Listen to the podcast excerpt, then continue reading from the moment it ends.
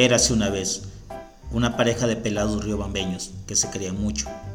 Demostraban su amor con mucha confianza. Una vez el novio que se llama Juan Carlos le compró un guagua perrito a su novia Stephanie Tatiana. Ella quedó muy asombrada de ese regalo porque nunca había tenido un cachorro.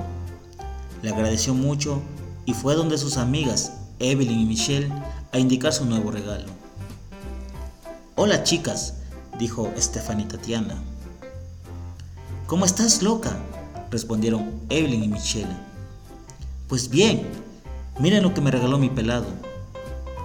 Muy asombrada, Evelyn respondió. Uy, qué hermoso perrito. No creí que ese man era capaz de darte un cachorrito. Es cierto, porque a veces parece que no tiene corazón, dijo Michelle. Stephanie Tatiana respondió.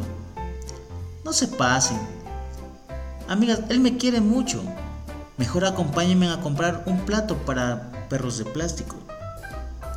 Michelle pregunta, ¿a dónde queda una tienda de mascotas?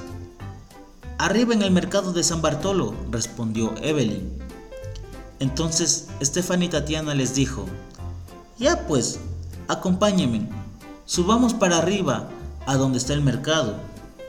Comenzaron a caminar las tres amigas hacia el mercado. Al llegar a la tienda de mascota, les atiende una mujer y les pregunta, ¿qué desean? Inmediatamente responde Stephanie Tatiana y le dice, quiero comida especial para mi perro. La mujer de la tienda le responde, o sea, desea comida para cachorros. O sea, su perrito es aún bebé. O sea, solo debe darle comida de cachorros. O sea, para que no se enferme y crezca sin problema. O sea, se va a poner lindo con una comida apropiada.